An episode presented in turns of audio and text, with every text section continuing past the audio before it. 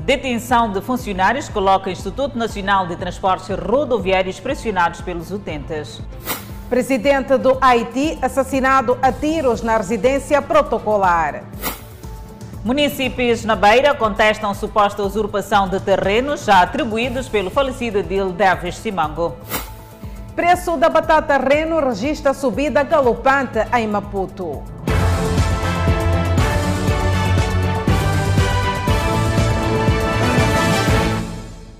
Boa noite, estamos em direto e em simultâneo com a Rádio Miramar e com as plataformas digitais. Mais um acidente de aviação envolvendo transporte de passageiros ceifa vida na província de Sofala, no distrito de Dondo. Dos dados preliminares deste sinistro, houve o registro de sete óbitos no local e também feridos graves. Para termos mais detalhes, sem delongas, vamos ao encontro de Jorge Batalhão, que já está muito bem posicionado para poder nos contar como é que este sinistro ocorreu. Boa noite, Jorge Batalhão. Olá, muito boa noite, Danissa Muxang, Danissa Moiane e Isabel. Eu respondo efetivamente a partir do distrito do Dondo, na província de Sofala. Portanto, a tarde eh, portanto, desta quarta-feira foi, de certa forma, trágica neste ponto da província de Sofala, numa altura em que o país ainda, eh, portanto, ressente-se do acidente de viação ocorrido no último sábado, isto na Manhissa, na província de Maputo, que ceifou a vida de 30 pessoas. Ora, hoje, eh, na tarde desta quarta-feira, aqui no distrito de Dondo, na província de Sofala, um acidente de viação envolvendo efetivamente um semicultivo de passageiro que seguia, que fazia efetivamente o trajeto Cidade da Beira em Shop, embateu violentamente contra um caminhão que se encontrava estacionado num ponto, uh, portanto, de Mafambice, tendo efetivamente contribuído com a morte de cinco pessoas no local. Uh, portanto, uh, outra pessoa perdeu a vida quando era efetivamente socorrida ao hospital e a sétima, neste caso, numa unidade hospitalar, efetivamente aqui na província de Sofala. Há registro de 14 pessoas que entraram, portanto, como feridas, neste caso, 8 uh, em estado grave e por essas alturas, as, portanto, e por essas alturas portanto, as autoridades trabalham no sentido de poderem trazer mais informações em relação a este fato. Eu uh, tenho comigo o Marito John, ele que é o porta-voz da Polícia de Trânsito ao nível da província de Sofala, com o qual vamos é, conversar para percebermos efetivamente as causas que contribuíram efetivamente para este acidente. Marito John está em direto para o Fala Moçambique. Quero perceber de si uh, como é que aconteceu este acidente e, e, por essas alturas, quais são os dados preliminares que a polícia tem para nos fornecer. Uh, boa noite, batalhão. Boa noite a todos os telespectadores da, uh, da Miramar. Dizer que cerca das 16 horas e 30 minutos de hoje, na Estrada Nacional número 6, concretamente próximo do complexo Mezimbiti Lodge, ocorreu um acidente de viação do tipo choque entre veículo envolvendo um veículo de passageiro da marca Toyota Yaris que seguia no sentido Beira em direção a Enxope. Chegado na zona, ou digamos, no, no local do sinistro, eh, estourou um dos pneus do mesmo veículo que criou condições do condutor não, eh, eh, não conseguiu dominar concretamente o veículo. Daí, naquela, naquela situação, o veículo despistou, foi se embater eh, violentamente contra um outro veículo que se encontrava estacionado, que era um caminhão eh, de nacionalidade zambiana.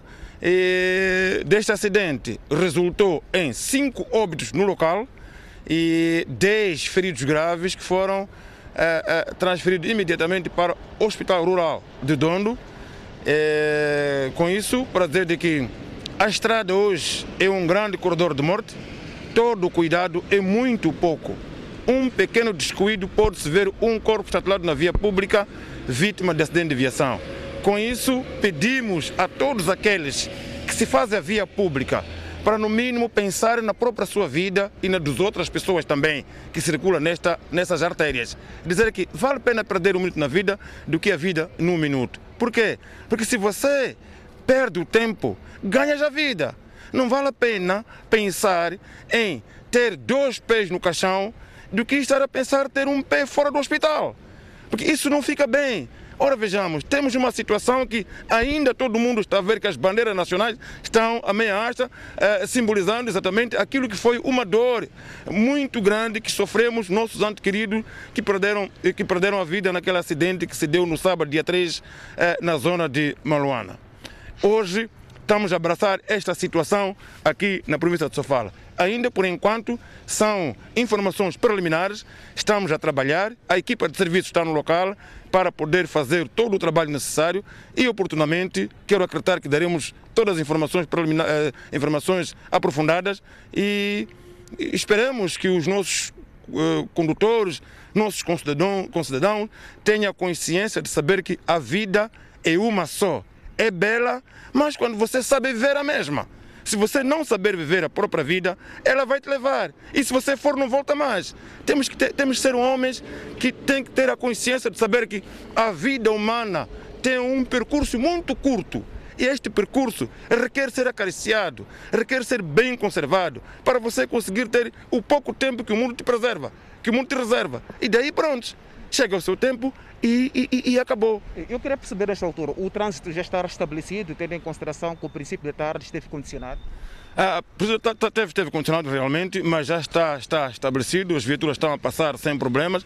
O que falta é a remoção por completo dos veículos, mas já, já se abriu a estrada, está-se a circular. Estamos nesse momento a aguardar uh, uh, uh, algum meio para remoção dos veículos, sobretudo minibus, que ficou totalmente destruído. Muito obrigado, Manito John, uh, porta-voz da Polícia de Trânsito ao nível da província de Sofala, dar conta sobre o acidente de viação que ocorreu aqui no distrito de Dondo, na província de Sofala, que ceifou a vida de sete uh, moçambicanos, uh, 14 pessoas deram entrada no hospital. Uh, Deixa-me dizer que quando, portanto, do processo de socorro destas pessoas, uma delas perdeu a vida e outra efetivamente acabou por perder a vida quando dava entrada no centro de saúde aqui do distrito de Dondo, na província de Sofala. Vamos continuar a acompanhar informações em relação a este fato. Acreditamos que nos próximos serviços de notícias vamos trazer outros dados essenciais em relação a esta matéria. Isabel, e Danissa, devolvemos a palavra aos estúdios do Fala Moçambique.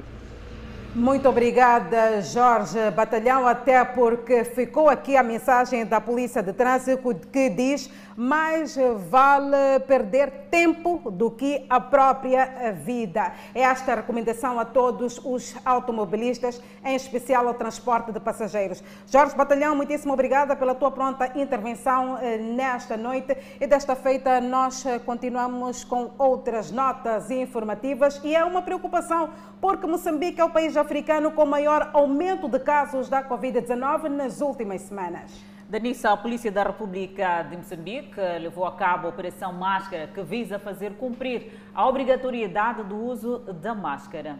Um dia após o registro do pico de infecções pelo novo coronavírus, uma equipa multissetorial constituída pela PRM e Polícia Municipal, liderada pelo comandante da Polícia Nível da cidade de Maputo, Fabião Nhacolol, fez as ruas da capital do país, levando a cabo a Operação Máscara. Segundo o porta-voz da PRM na cidade de Maputo, a operação visa sensibilizar a população no que diz respeito à observância das medidas de prevenção da pandemia viral.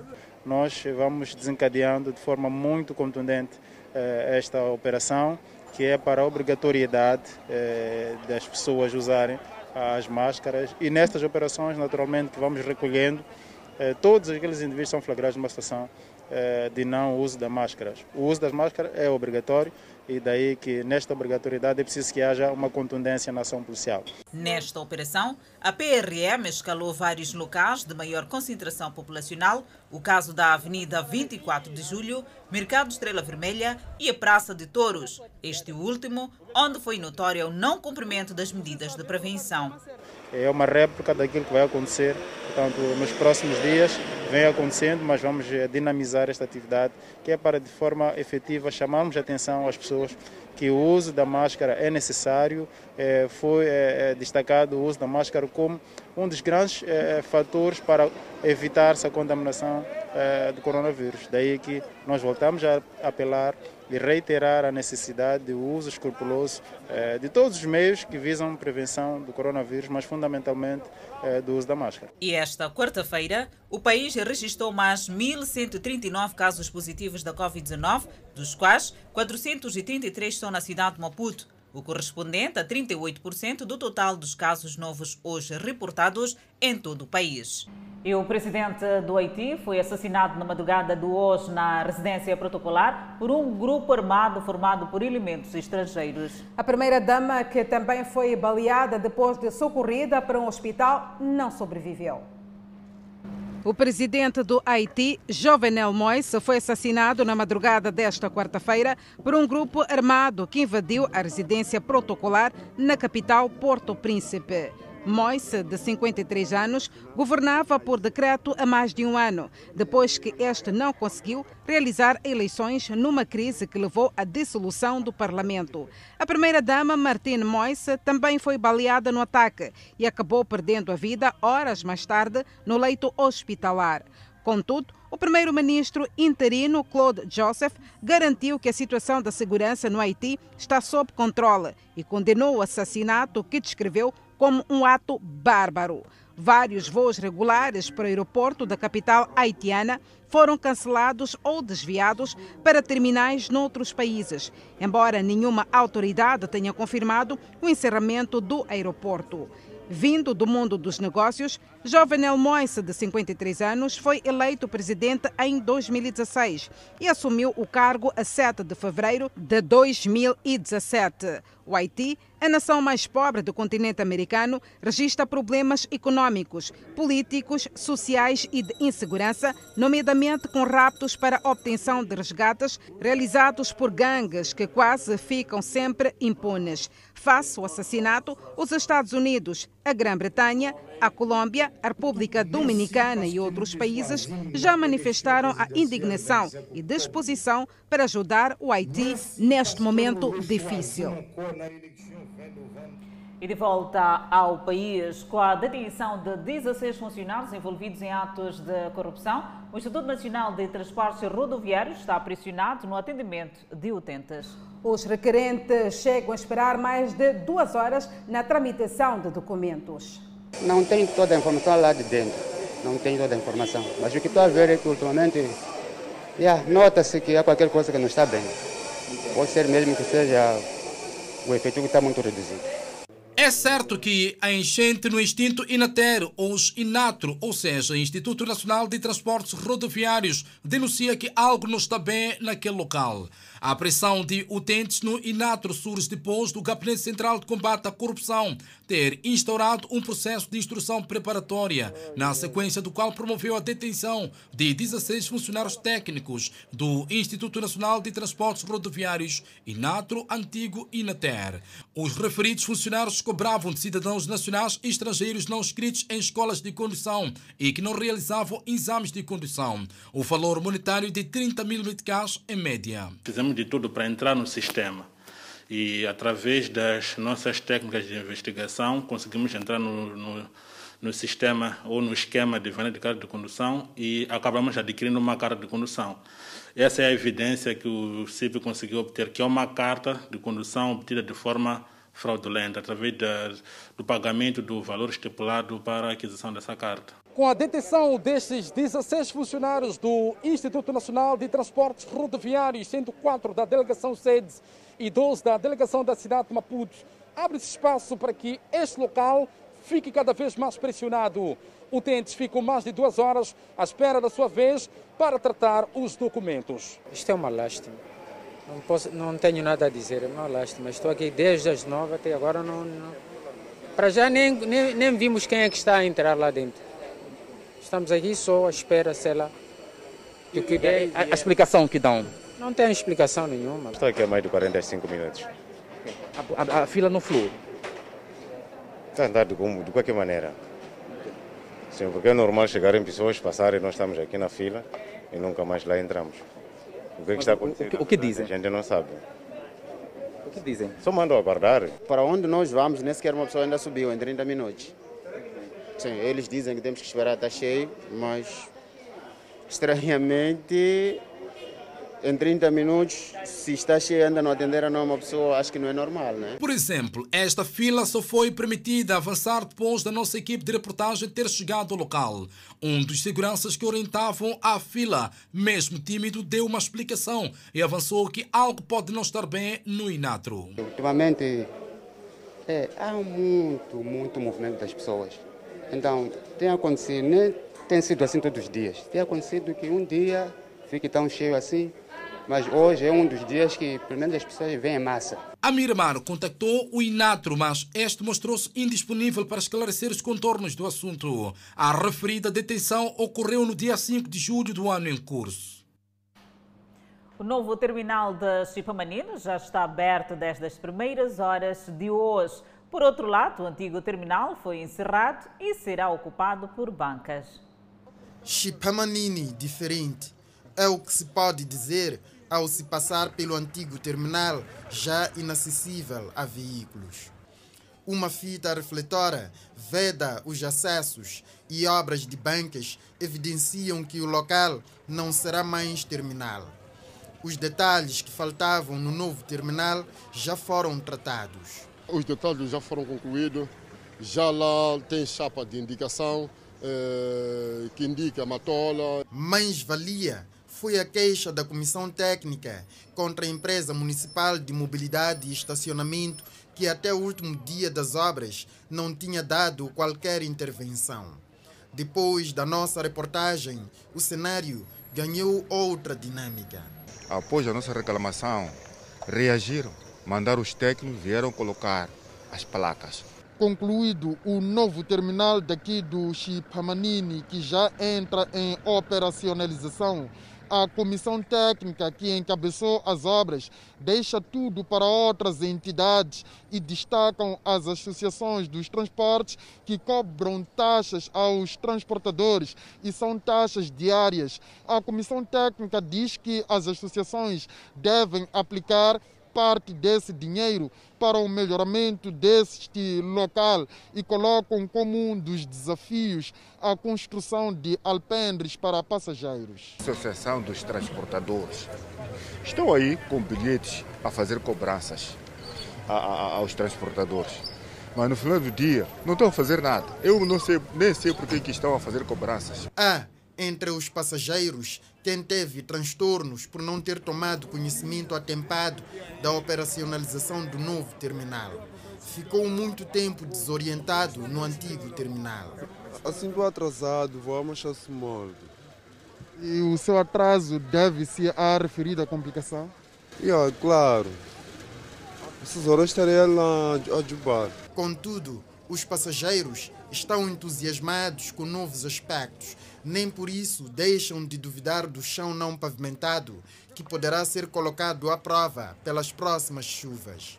Esperamos que os próximos dias de chuva que venha a ter um novo cenário diferente do outro lado. Aqui não sei o que vai ser quando chover, porque toda coisa vamos ver depois de chuva, né? Impressão partilhada pelos transportadores apreensivos em relação à eficácia do trabalho feito. O terreno está bem preparado o que, que seria estar bem preparado para si?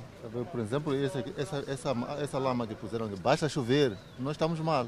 Assim, a comissão técnica que deixa as obras do novo terminal para trás passa a abraçar apenas os concertos das bancas para a alocação dos vendedores. É o novo terminal de Spamanine que já está operacional. Em relação ao custo de vida, o preço da batata Reno registra subida do preço em Maputo. Em mercados retalhistas e não só, o saco de 10 quilos chega a custar 450 meticais.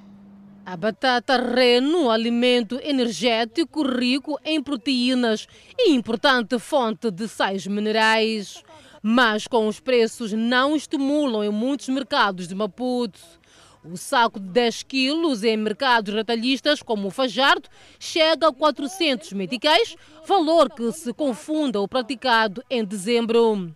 No mercado do Grúcia do Zimpeto, o saco oscila entre 200 e 350 meticais. Masiv é microimportador, fala da subida do preço no local de compra. 360, 370. 380? Sim. Qual é o motivo? Subida do rande também. Vendedores que apontam as restrições causadas pela pandemia na África do Sul como uma das razões. Esses meses a batata normalmente tinha que, temos que estar a vender a 300 meticais, mas hoje em dia estamos aqui a vender a 330 o último preço, devido à subida do rande e com esse impacto da Covid também as coisas estão muito apertadas. Kátia não tem outra alternativa, apesar da subida do preço. Uh, de repente rebentou o preço, né? Mas o que fazer? Temos que comprar, precisamos. São preços que já começam a preocupar os consumidores, que dizem estar habituados a estes preços, sobretudo na quadra festiva. Aqui no mercado Grecia do Zimpeto, esta batata, que é chamada de qualidade, pode chegar a 350 meticais o saco de 10 quilos. A esperança de muitos eh, consumidores e também vendedores é que nos próximos meses haja uma redução. Nos próximos tempos a batata a tendência é de baixar, porque daqui a nada teremos a nossa própria batata, que é a batata reino, e a batata da África do Sul vai perder um bocado do peso, teremos a nossa que vai subir um bocado. A batata reino vendida atualmente nos mercados é adquirida na África do Sul enquanto não está disponível a nacional. A Associação Muquero fala de uma suposta especulação do preço. Não, até aqui já está a se aproveitar disso. Não constitui a verdade. A batata na África do Sul, muitas machambas estão a abrir agora. Por essa razão, a batata está, tem tendência, portanto, de descer do preço. Então, já querem alegar o problema, portanto, eh, eh, da, da, pandemia na África do Sul, do, do, do, nível 4 que a África do Sul decretou, mas não constitui a verdade que o preço esteja alto como está. Nos vendedores é quem reclama da falta de uniformidade dos preços. Os preços estão normais, mas na África do Sul as coisas estão caras. Só que no mercado não temos condições, não, não temos comissão de preços. Sim, acabamos, cada um vende de qualquer maneira, assim que costumam dizer que o mercado do município diz que o mercado é venda livre. A cebola é outro produto que registra oscilação de preços, ou seja, os preços variam de 160 a 290 meticais. E a Comissão de Inquérito sem elementos para continuar a investigar o esquema de exploração sexual de reclusas na cadeia feminina de Ilhavela. Esta é uma notícia para acompanhar ainda neste jornal. Por hora, seguimos com moradores da zona de Chamba que acusam funcionários do Conselho Autárquico da Beira de terem recorrido a um esquema fraudulento para atribuir o espaço da sua propriedade a um empresário chinês. É um espaço que os moradores dizem que teriam sido atribuídos pelo falecido presidente do Conselho Autárquico da Beira, Devis Simango, para fins de construção de um mercado e posto de saúde, uma vez que esta área residencial fica distante dos referidos serviços. Estranhamente, segundo estes moradores, nos últimos dias tem assistido uma tentativa de usurpação do espaço, numa ação que está a ser engendrada pelos técnicos da idilidade, afetos à área de cadastro, em concluo com o secretário do bairro, a favor do empresário chinês. Nós queremos saber por que esse município está a dar esse espaço. Pegando esse espaço, o falecido David Simango deixou, era um espaço para fazer mercado. Nós estamos a pedir, senhor presidente, para vir aqui, para confirmar se ele é que deu, sou secretário do bairro, esse espaço. Nesse espaço nós queremos fazer bancas. Bancas, mercado para nós vender mercearias. Nós queremos desenvolver porque essa zona está parada. A zona é grande. A falta de um mercado nesta zona obriga as mulheres a terem que percorrer longas distâncias com produtos de vendas carregados na cabeça à procura de clientes. Mulher está a sair careca. Por causa de quê? Por causa de carregar bacia. A vender peixe no caminho só, nas casas. Aqui tem uma badiola perto de cemitério. Sai alface, sai o couve, mas nós carregamos nas cabeças. Daqui até Nhamtunga, daqui até Nhamiza. Sinceramente, o senhor presidente está a ouvir, nos ajuda que isso seja mercado. As comunidades residentes aqui em Chamba dizem que enquanto o Conselho Autárquico da Beira não se pronunciar em relação à construção do mercado e um centro de saúde neste local, não vão permitir a construção de qualquer tipo de infraestrutura por parte do agente econômico. Nós não damos chance, não damos chance nenhuma. Já fugiram não sei quantos grupos aqui. Se aparecer alguma pessoa aqui falar queremos construir casa aqui, vamos invadir, mesmo se construir muro, vamos partir. Porque nós aqui queremos mercado e um posto médico. É isso que nós queremos fazer aqui. Na zona da Xamba, a nossa reportagem na Beira tentou sem sucesso ouvir o respectivo secretário do bairro e fomos informados que o mesmo encontrava-se ausente do seu posto de trabalho. E o Serviço Nacional de Investigação Criminal em Maputo desmantela quadrilhas que se dedicavam ao roubo de viaturas e outros bens na via pública. Deste grupo está um filho que furtou a viatura do próprio pai e desmontou por completo para comercializar as peças na companhia de seus comparsas.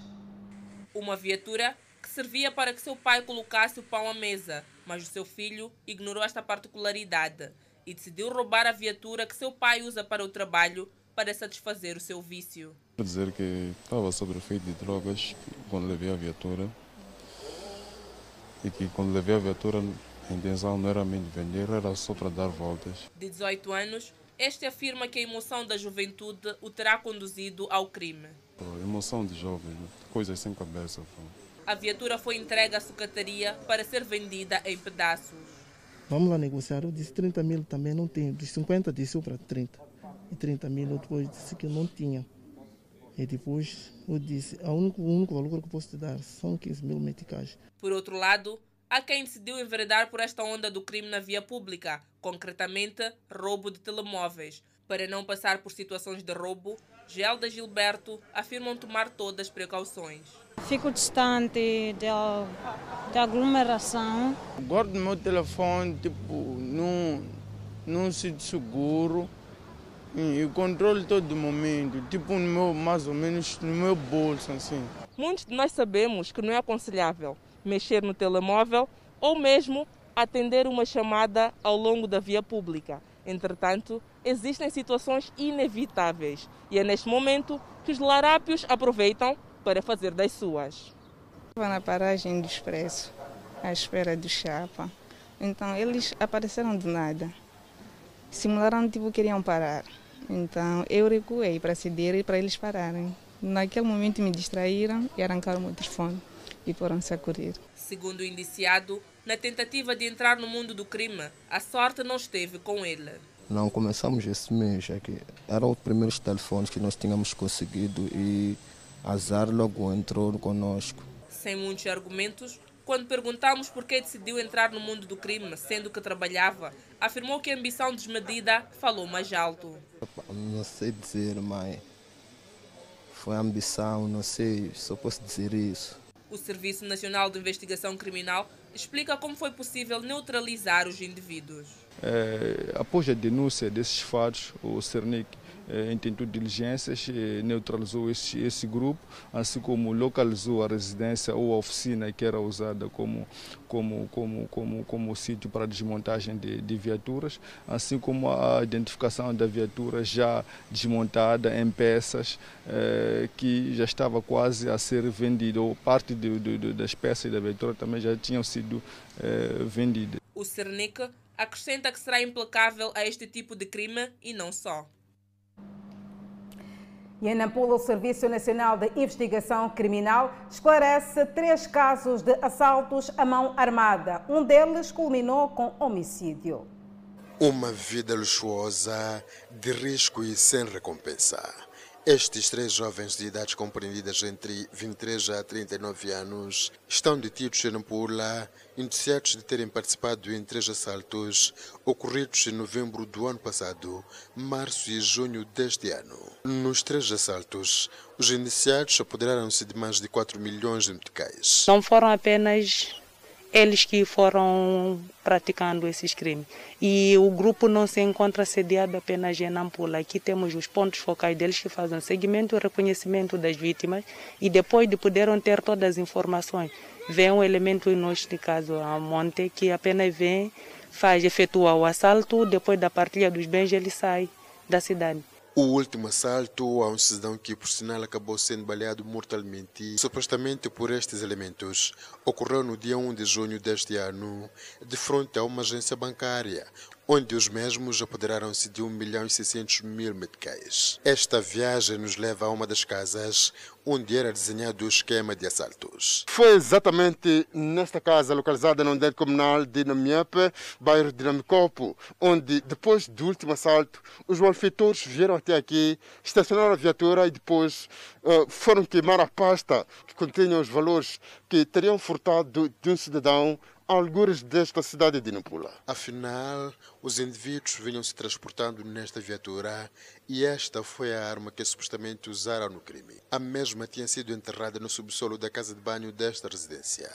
Moradores de Namiepe ficaram surpreendidos. Só estávamos a ver só essa construção, só, assim, sem saber de nada que é é um lugar que não serve. No primeiro assalto, os indivíduos conseguiram 750 mil meticais, no segundo, 2 milhões de meticais e no terceiro, 1 milhão e 600 mil meticais. Um dos indiciados só diz não ter participado no último assalto. A coisa que aconteceu foi de ter estacionado a viatura no meu terreno. A jovem de 23 anos de idade está detida por supostamente ser a mesma que fazia o transporte de armas da capital do país a Nampula e vice-versa.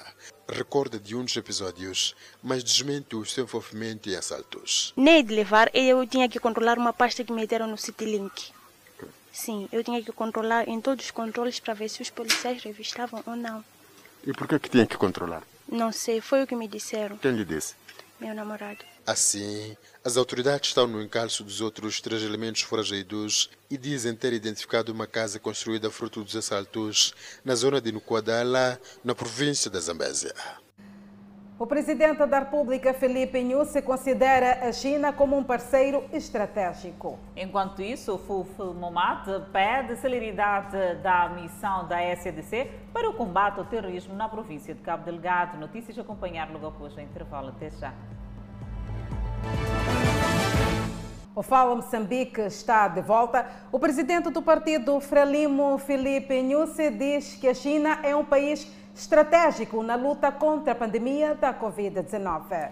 Nyusi falava esta terça-feira em Maputo, na cimeira virtual de líderes mundiais e de partidos políticos, por ocasião da celebração dos 100 anos do Partido Comunista Chinês. Na sua intervenção, o presidente do partido Frelimo defendeu a construção de um mundo mais cooperativo para permitir o desenvolvimento integral das nações. Felipe Nhusse disse que a pandemia global mostrou que as nações necessitam de serem mais solidárias umas com as outras. O presidente da Frelimo disse que o Partido Comunista da China é uma inspiração para o desenvolvimento do mundo. A presença da pandemia da Covid-19 reforçou cada vez mais a visão de que todos vivemos na mesma aldeia e só juntos podemos vencer esta pandemia.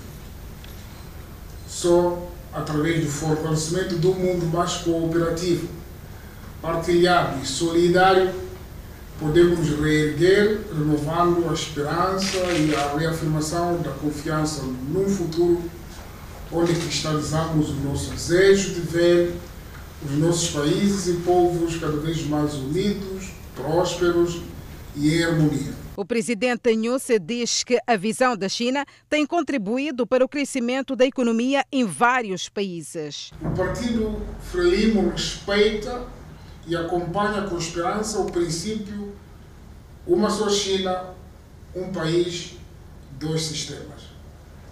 Este princípio não foge à governação descentralizada atualmente privilegiada a nível global. A visão chinesa anunciada por si, irmão, da construção do Belt and Road promove uma economia global aberta, inclusiva e equilibrada, baseada no princípio de win-win. A experiência singular do Partido Comunista da China continua a servir de indesgotável fonte de inspiração para acelerarmos a inovação científica, tecnológica, intensificarmos a cultura de trabalho árduo e integridade como caminhos que nos levarão a vencer a pobreza. Felipe Nhusse defende que a história da China inspira muitas nações do mundo que almejam o progresso.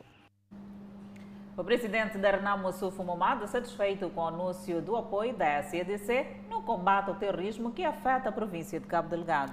Momad pede que a missão seja célere para que a segurança volte à normalidade naquela província.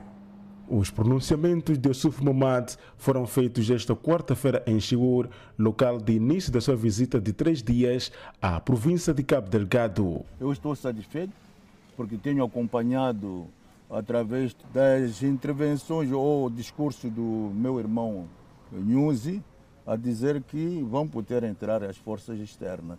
É, é muito importante que envolvam as pessoas ou as forças que possam dar vida e tirarem a nossa população do sofrimento que está a viver.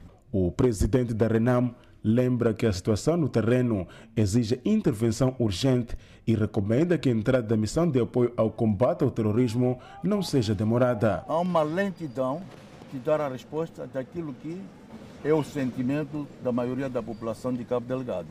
Mas nós vamos continuar a pressionar, vamos continuar a apelar para que eles acedem, para que possamos ter a situação de Cabo Delgado resolvida. A única mensagem para aquela população é de, que eles que aguentem com a vida que estão a levar neste momento, porque sem a solução dos problemas ou do problema que está acontecendo nas suas zonas de origem, não, pode, não podem voltar. Para além de Chiur, o Suf Momade vai escalar os distritos de Montepuez e Pemba numa missão de delineamento de estratégia de seu partido, visando os próximos pleitos eleitorais. É preciso que o partido se organize e afine a sua máquina partidária para que consigamos as vitórias que nós pretendemos, que a própria população também quer que aconteça.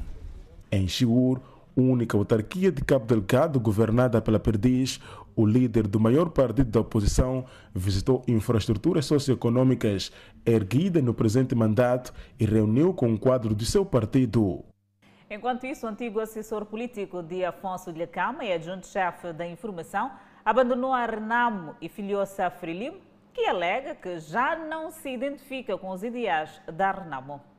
Da Perdiz para o partido da Massaroca, Miguel Lourenço trabalhou mais de um ano como assessor político do antigo líder Afonso de la Cama.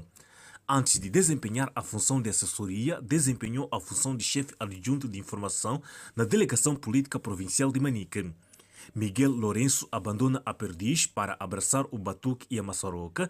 De hoje em diante deixará de ser chamado resistente e passará a camarada. Cheguei à delegação política provincial, aonde fui me foram, foram incumbidas responsabilidades de chefe adjunto provincial de informação.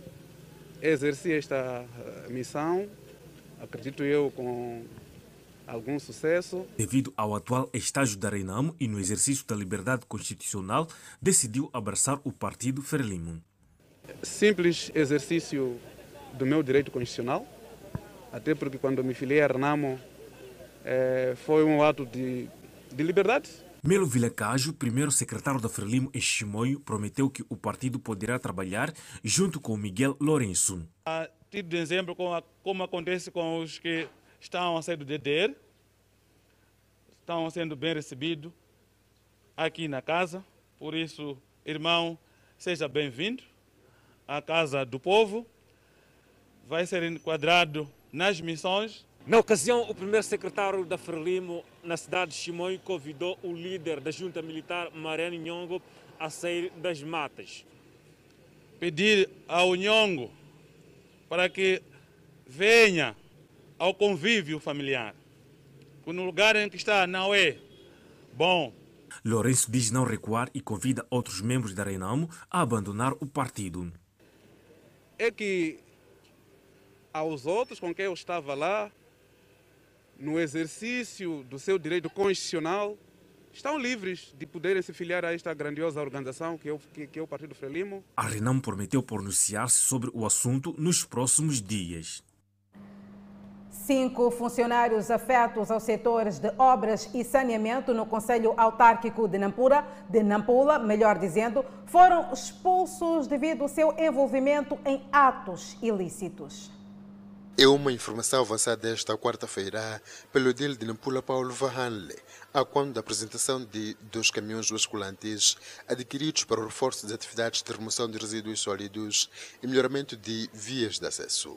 Dos poucos caminhões existentes na autarquia de Nampula, os funcionários ora expulsos usavam as viaturas para rendimento pessoal. Eles pegavam nos caminhões e faziam trabalhos dos municípios. Então pedimos aos nossos municípios que não recorram a esses, esses caminhões para aquisição de areia, aquisição de pedra para suas casas ou para suas obras. Esses carros servem e servirão apenas para o serviço, os trabalhos do município.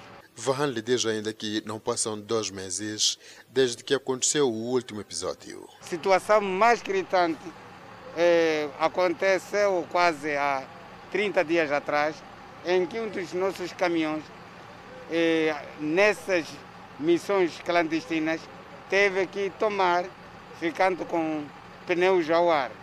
Esta então foi uma das situações, um dos momentos que nos chamou a atenção para fazermos esta vigia cerrada. São dois caminhões que custaram perto de 10 milhões de meticais fundos da autarquia de Nampula e que, neste momento, serão destinados aos serviços de saneamento, incluindo obras que estão a ser feitas nos diversos pontos da autarquia de Nampula. No final, Paulo Vahanle apelou aos seus colaboradores no sentido de não usarem os meios para fins pessoais, mas sim acelerarem os trabalhos de melhoramento de vias de acesso, incluindo a remoção de lixo na autarquia de Nampula.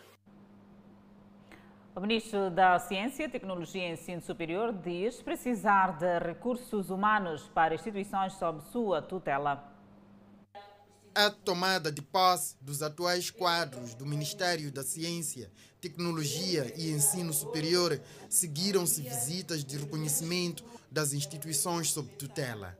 Entre as constatações está a necessidade de alocar capital humano mais capaz e vários recursos a necessidade de provimento, podendo ser por mobilidade, de recursos humanos qualificados, tendo em conta as funções de determinadas unidades orgânicas e ou atribuições e competências de determinadas instituições. Um dos desafios encontrados pelo Ministério é o uso de dispositivos e plataformas digitais para o chamado ensino híbrido, que foi encontrado como solução para o período pandêmico. Consta que não só estudantes não têm acesso a dispositivos e domínio de plataformas uh, digitais, mas é um problema que se estende também para o corpo docente. Há desafios de ambos os lados. Há desafio do parte das instituições de ensino superior, há desafio do parte do estudante, que é o destinatário da informação, mas também há desafio do parte do docente. Esta nova modalidade de ensino, o ensino híbrido, não nos deu possibilidade de nos prepararmos. O professor não foi formado para ensinar neste modelo. Portanto, ele precisa também ser capacitado. As instituições não tinham ainda investido em termos tecnológicos para poder responder os desafios que este modelo de ensino também apresenta. Por outro lado, o estudante também não estava preparado para esta, esta nova dinâmica. Palavras registradas no decurso do Conselho Coordenador do Ministério da Ciência, Tecnologia e Ensino Superior, que arrancou esta quarta-feira e vai se estender até sexta-feira. Vendedores do Goto serão transferidos para o novo mercado grossista. Enquanto isso, Moçambique registra mais 33 recuperados e 1.139 casos positivos da Covid-19. Notícias a acompanhar logo após o intervalo. Até já. Vamos falar da saúde. Para reduzir os casos da Covid-19 que tem estado a registrar na cidade nos últimos dias, o Conselho Tático de Tetes está empenhado na requalificação dos mercados daquela urbe. O mercado Cambindi foi a porta de entrada da idilidade para este trabalho que visa travar a propagação da pandemia viral, cujos casos a nível da província são descritos como preocupantes. Os pouco mais de 140 vendedores de roupa cujas suas bancas ficaram destruídas neste trabalho serão acomodados precisamente neste espaço identificado e preparado pela idilidade ainda no interior do mercado. A vereadora de mercados no Conselho Autárquico da cidade de Tete saúda a colaboração dos vendedores. E desde que começamos a fazer o nosso trabalho não tivemos episódios amargas. E eles também tendo em conta que realmente estavam numa situação crítica, eles aceitaram esse nosso pedido, porque temos muitos casos na província de Tete. E um dos casos mesmo principal, repito dizer isso, é Mercado Cambinde. A Edilidade já identificou dois espaços para acomodar os 150 vendedores cujas suas bancas foram afetadas neste processo. O primeiro, vamos colocar todos aqueles que vendem roupas usadas e algumas bancas. Havemos de fazer alguma divisão. E o segundo espaço vamos colocar todos aqueles que são de hortícolas, tubérculos e mais outros produtos frescos. Os vendedores afetados congratulam a iniciativa, pois dizem estarem cientes dos riscos que corriam e falam das vantagens após este trabalho. É, o trabalho do município é vantajoso sim para nós. Isso também pode chamar clientela e movimento para a nossa rua. Como que haviam ocupado aqui antes? É, ocupávamos, até tinha algumas pessoas que ficavam é, no meio, né? não tinham acesso à viatura. Antes da, da estrada, tudo estava difícil, tínhamos que descarregar o produto na, na paragem para procurar outras pessoas que carreguem nas bancas ou para o armazém. Mas assim é muito fácil levar o produto até no armazém ou nas próprias bancas. Gastavam duas vezes? Sim, gastávamos duas vezes. Dinheiro de táxi e para o, o homem de ajuda. Esta governante autárquica assegurou que os vendedores cujas suas bancas não foram afetadas ao longo das bermas das ruas podem voltar a vender após a conclusão dos trabalhos, mas nunca voltar a assaltar as estradas. E continuamos a falar sobre a saúde pública. Para evitar a concentração do lixo, o Conselho Autárquico da Beira poderá transferir parte dos vendedores do goto para o novo mercado grossista da cerâmica. É um plano antigo que parece ter ganho alguma consistência em virtude da reclamação quer dos moradores, como também dos próprios vendedores do goto, sobre o lixo que vai se acumulando nesse espaço, perigando a saúde pública de quem diariamente faz suas atividades neste mercado.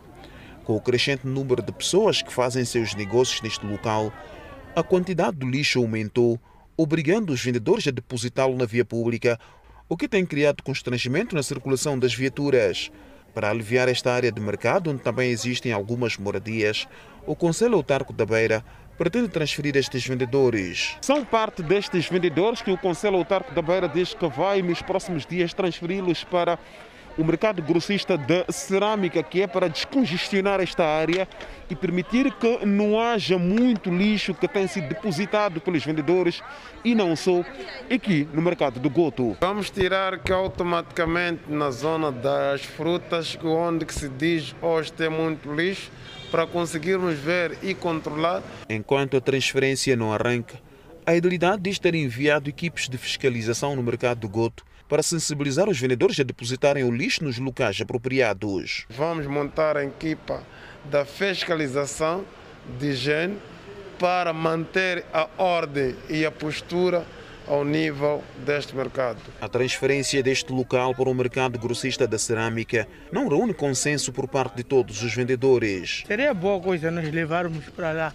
porque aqui ultimamente já não tem espaço aqui. É bem-vindo esse novo mercado para a cerâmica até apanhar produto, hum, não vai ser bom. Então, para si não aprova esta, esta transferência para a cerâmica? Eu é dir, mas não gostaria que nós fôssemos para lá. Aqui está melhor. A transferência dos vendedores, segundo o vereador de Mercados e Feiras, vai arrancar após a colocação de solos, um trabalho que deverá ocorrer dentro de dias. E a falta de recursos humanos está a contribuir na morosidade da tramitação processual nos tribunais da província de Inhambane. Nos últimos dias, vários cidadãos em Inhambane têm vindo a optar em justiça privada, sob a alegação de que os casos nos tribunais levam muito tempo para o desfecho. O fato já é do conhecimento das autoridades desta província e exige ao setor da justiça mais empenho. A sociedade está preocupada na morosidade da fluidez de processos, pois Em alguns tribunais, o processo leva tempo para o seu julgamento, com agravante dos réus esperarem sob privação de liberdade. Em jeito de resposta, o juiz-presidente na província de Inhambane considera que a falta de recursos humanos no setor da justiça, precisamente nos tribunais, tem vindo a influenciar bastante na morosidade da tramitação processual. Além da falta de juízes em alguns tribunais, há também falta de oficiais de diligências, recursos humanos tido como peça fundamental para acelerar com os processos. Que nós, infelizmente, temos muitos processos e temos falta de, de pessoal nos cartórios. Só para dar um exemplo, uh, nós temos falta em alguns tribunais que não têm oficiais de diligência. Os oficiais de diligência são aqueles funcionários que têm a missão de citar e de notificar as partes processuais. Estamos a fazer adaptações, pessoas que não são oficiais de diligência, mesmo alguns guardas, alguns escriturais judiciais, nós estamos a usar para fazerem esse papel. Mas isso acontece porque de há uns anos para cá não houve novas admissões. Para minimizar o problema relacionado com a morosidade na tramitação processual, a Inhambane necessita-se de pelo menos mais 50 oficiais de diligências que poderão ser afetos em vários distritos. Luiz Malawen fez saber ainda que em alguns distritos da província de Inhambane há tribunais que não estão a funcionar em pleno devido à falta de juízes. Juízes atualmente temos 21, mas nós temos tribunais que precisam de juízes. Estamos a falar do Tribunal de Zavala, Massinga e Vilanculos. São tribunais com duas secções, mas atualmente só funciona uma secção. No primeiro trimestre deste ano, deram entrada 477 processos nos tribunais da província de Inhambane, dos quais findaram apenas 138. Respeitamos o setor da saúde. Nas últimas 24 horas, houve registro de mais 33 casos totalmente recuperados da Covid-19. O país tem um cumulativo de 72.437 recuperados. Por outro lado, o país tem cumulativamente 4.116 internados e 279 recebem tratamento nos centros de isolamento. Moçambique tem 83.485 casos positivos registrados, dos quais 83.116 de transmissão local e 369 importados. Moçambique testou nas últimas 24 horas 3.983 amostras, das quais 1.139 revelaram-se positivas. Destas, 516 são de nacionalidade moçambicana, 622 de nacionalidade ainda por identificar e resultam de transmissão local. O nosso país registrou mais 11 óbitos de Covid-19, elevando para 934 vítimas mortais. E neste momento o país tem 10.110 casos ativos devido à pandemia viral. E seguimos com outras notícias. Continuamos a falar sobre a Covid-19 e fora de portas. Novos locais de vacinação foram abertos em Moscovo e outros pontos próximos, enquanto a Rússia relata o recorde de 737 mortes por esta pandemia viral, que é o novo coronavírus. Na capital russa, até um centro comercial e de exposições foi transformado em um local de vacinação. Por ser um dos maiores da Europa, pode atender cerca de 6 mil pessoas por dia. O principal objetivo deste local amplo de vacinação era fornecer doses de reforço para as pessoas que foram vacinadas há mais de seis meses. Em São Petersburgo, as pessoas aguardavam na terça-feira na fila para serem vacinadas no circo estadual. Como alguns deles disseram que foi mais rápido e fácil do que nas clínicas, também foi mais divertido. O país confirmou ontem, terça-feira, 23.378 novos casos da Covid-19, incluindo 5.498 em Moscovo, levando a contagem nacional desde o início da pandemia para 5.658.772. A Agência Federal de Estatísticas manteve uma contagem separada e disse que a Rússia registrou cerca de 270 mil mortes relacionadas à Covid-19 de abril de 2020 a abril de 2021. O ministro da Saúde, Mikhail Morasco, disse que até 850 mil pessoas foram vacinadas contra esta pandemia viral na Rússia todos os dias e construir imunidade era fundamental. O recente aumento nos novos casos da Covid-19, juntamente com a necessidade de aumentar as taxas de juros para combater a inflação, é visto como um desafio ao crescimento econômico da Rússia neste ano, pelo menos. Comissão de inquérito sem elementos para continuar a investigar esquema de exploração sexual de reclusas no estabelecimento penitenciário de Ilhavela. Estas e outras notícias logo após o intervalo. Até já esperamos por si. O Fala Moçambique está de volta à comissão de inquérito sem elementos para continuar a investigação do suposto esquema de exploração sexual de reclusas na cadeia feminina de Indlavela, como conta o jornalista Peter Ndlat. Boa noite, Danissa. Boa noite, Adelaide. Respondemos a partir do Centro de Conferências João Quistano, aqui na cidade de Maputo, onde a Comissão de Inquérito, criada pelo Ministério da Justiça, Assuntos Constitucionais e Religiosos, apresentou esta tarde o relatório, é, relatório este que durante os 15 dias a Comissão esteve a apurar a veracidade da denúncia feita uh, pelo Centro de Integridade Pública, que durante seis meses de investigação investigação conseguiu falar com reclusas que supostamente eram sujeitas à prostituição. O CIP denunciou que os guardas da cadeia feminina de Ilhavel obrigavam as reclusas a prostituir-se. Feita a revisão facial das reclusas, a comissão constatou que não houve elementos que ligassem as mesmas aos agentes penitenciários, conforme denunciou o CIP. Do exame feito à relação do efetivo da Guarda Penitenciária, verificou-se que existe apenas um agente que ostenta o nome, o nome de Abílio. Uh, portanto, chama-se Abílio Gasparinha Xengo, confrontado com os factos constantes da denúncia, nomeadamente das mensagens, também não se concluiu que se trate ou não tivemos uh, elementos suficientes para concluir que se trata da mesma pessoa.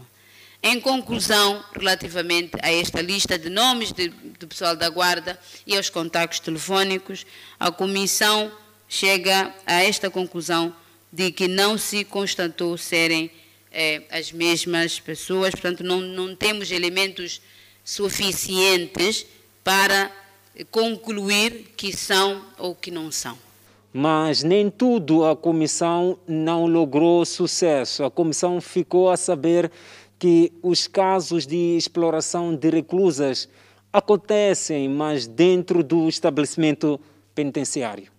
A maior parte das reclusas entrevistadas, estamos a falar de uma média de 55%, reconhecem e aceitam existir práticas de atos de relacionamentos sexuais envolvendo agentes da Guarda Penitenciária e outros homens estranhos ao EP de Ilhavela, mas que acontecem, segundo elas, estas práticas, mesmo com estes homens estranhos ao EP de Ilhavela, acontecem no interior do estabelecimento penitenciário, conforme a comissão descreve em alguns trechos dos relatos das reclusas constantes do relatório final mas aqui trouxemos apenas alguns trechos.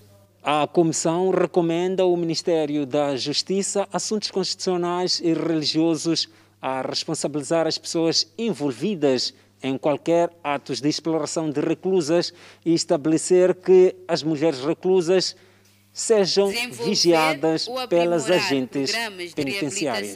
É isto que podemos eh, trazer neste momento da Nissa e Adelaide, a partir daqui do Centro de Conferências Joaquim Chissano, aqui na cidade de Maputo. E comissão de inquérito sem evidências no caso da exploração sexual de reclusas no Ilhavela. E seguimos com mais notícias, obras de construção do galpão para acomodar viaturas com mercadorias no mercado do Zimpeto com prazos adiados. No mercado grossista do Zimpeto, mostrava-se importante a construção de um galpão para acomodar as viaturas de mercadorias. As obras iniciaram em outubro do ano passado, com um prazo de oito meses. Obras da construção do galpão semiaberto com prazos prorrogados o mês de junho era o mês inicial para a entrega das obras. Quem vende neste local, sobretudo os camionistas, estão preocupados após, com este local vedado e ainda em construção, dizem estar apertados e não há espaço para movimentação. A construção ficamos animados, só que a demora já é que nos leva a nós ficarmos assim. Sim, porque já não sabemos o que está a acontecer e não sabemos quando é que vão nos dar o espaço, porque assim estamos a ficar aglomerados. Não há espaço para carros. É, acabam, os carros acabam ficando fora por falta de espaço para poderem entrar aqui no mercado, poderem revender os produtos. Entrega adiada para outubro. Quem acompanha as obras mostra algum ceticismo. A expectativa de muitos vendedores é ver terminadas as obras. Ficamos animados, mas agora não estamos animados porque as obras estão a demorar. Ainda não acabaram. Falaram de oito meses, até agora ainda não acabaram as obras. Segundo a Idilidade, o incumprimento deve-se ao impacto da Covid-19 que condicionou a importação dos materiais da África do Sul. As obras de instalação do alpendre, com capacidade para 34 caminhões, estão orçadas em cerca de 30 milhões de meticais, desembolsado pela Idilidade de Maputo. Espreitamos a um breve intervalo, mas antes a previsão para as próximas 24 horas. No norte do país, Pemba 28 de máxima, Lixinga 24 de máxima, Nampula 27 de máxima. Seguimos para o centro do país. Teta com uma máxima de 26, Quilomana 26, Chimoio 22, Beira 24. Já na Zona Sul, Vilanculo de máxima poderá registrar 25, a cidade de Inhambana 25, Xeixai 24 e Maputo, cidade capital de máxima, poderá registrar 25 graus Celsius e uma mínima de 14. De volta ao Fala Moçambique com a página internacional. As ruas estão silenciosas em Kampala desde que o presidente da Uganda, Yoweri Museveni, impôs um bloqueio rígido de 42 dias em todo o país, em resposta aos casos de Covid-19 disparados. Carros públicos e privados estão proibidos de circular pelo país, com apenas trabalhadores essenciais autoridades a viajar desde o anúncio do segundo bloqueio nacional a 18 de junho. As restrições impedem que todos os mercados não alimentares e lojas operem no centro da cidade, permitindo apenas que os vendedores que vendam produtos frescos continuem. Como pré-condição para o funcionamento dos mercados, os vendedores foram proibidos de voltar para casa, a fim de mitigar a propagação do vírus que fez 1.900 mortos em Uganda. O Nakasero Market, localizado no coração de Kampala, é o lar de cerca de mil fornecedores e um dos principais sistemas de suporte para mercados pequenos em toda a cidade. O mercado 24 horas é uma sombra de si mesmo à medida que o país entra na terceira semana de bloqueio. A diretiva do governo significa que os vendedores têm que passar as noites dormindo no mercado. A pandemia da Covid-19 e subsequentes bloqueios afetaram todos os setores da economia do Uganda. A proibição de viagens e o encerramento de empresas em Kampala significa que os mercados, como na Cacero, têm poucos clientes dispostos a comprar produtos frescos perecíveis. Com os lucros reduzidos, eles correm o risco de não conseguirem comprar suplementos com créditos nas fazendas, ameaçando também os meios de subsistência daqueles que estão mais acima da cadeia de suprimentos. Agências humanitárias alertam que o aumento alarmante de sequestros em escolas da Nigéria desde dezembro está a interromper a educação de centenas de milhares de crianças. Yusuf Lado ainda não tinha aprendido a ler ou escrever quando sua escola encerrou por medo de ataques de gangues armadas que têm sequestrado estudantes no noroeste da Nigéria na esperança de lucrativos pagamentos de resgate. O menino de 7 anos de idade deixou de lado o sonho de ser médico e está a treinar para ser soldador, apesar de seu corpo franzino. A Agência Infantil das Nações Unidas, UNICEF, estima que cerca de 1.125 escolas tenham sido encerradas no noroeste da Nigéria. Mesmo onde as escolas estão abertas, alguns pais têm medo de mandar seus filhos. Cerca de 300 mil a 400 mil alunos na região estão fora da escola devido à insegurança, disse a Unicef. A Unicef estima que 13,2 milhões de crianças estão agora fora da escola em toda a Nigéria, mais do que na Índia, um país seis vezes maior. O comissário da Educação no estado de Kaduna está a trabalhar para manter as escolas abertas, reforçando a segurança em algumas e realocando outras. O Estado de Kaduna ordenou o encerramento de três escolas na última segunda-feira, depois que homens armados invadiram um colégio interno durante a noite, o quinto incidente no Estado este ano. Cerca de 150 alunos estão desaparecidos da Escola do Ensino Médio Betel Batista, no sul de Kaduna. A crise dá poucos sinais de diminuir. O desemprego na Nigéria está acima de 30% e as oportunidades econômicas são particularmente limitadas no norte. Especialistas dizem que os bandidos encontraram um comércio lucrativo que será difícil de erradicar. Espreitamos a página desportiva. Os torcedores espanhóis ficaram desapontados depois que a equipa de Luiz Henrique perdeu por quatro bolas a duas nos penaltis contra a Itália na semifinal do Euro 2020, esta terça-feira. A Itália alcançou a final do Euro 2020 depois de superar a Espanha após o empate de uma bola convincente após a prorrogação, completando um renascimento depois de não conseguir se classificar para a última Copa do Mundo. Jorginho Cole deu o chute decisivo para o guarda-redes espanhol Nai Simon na semifinal, depois de Álvaro Morota ter sido impedido por uma defesa do italiano Gianluigi Dano Olmo ter disparado por cima da barra. Morota, que havia sido retirado da equipa titular após começar todos os jogos anteriores da Espanha, empatou a 10 minutos do final, cabendo calmamente no canto inferior depois de avançar e trocar uma dobradinha com Olman.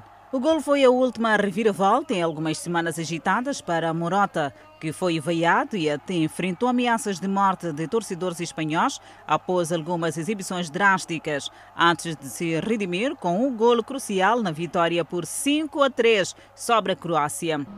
E desta maneira colocamos ponto final ao Fala Moçambique.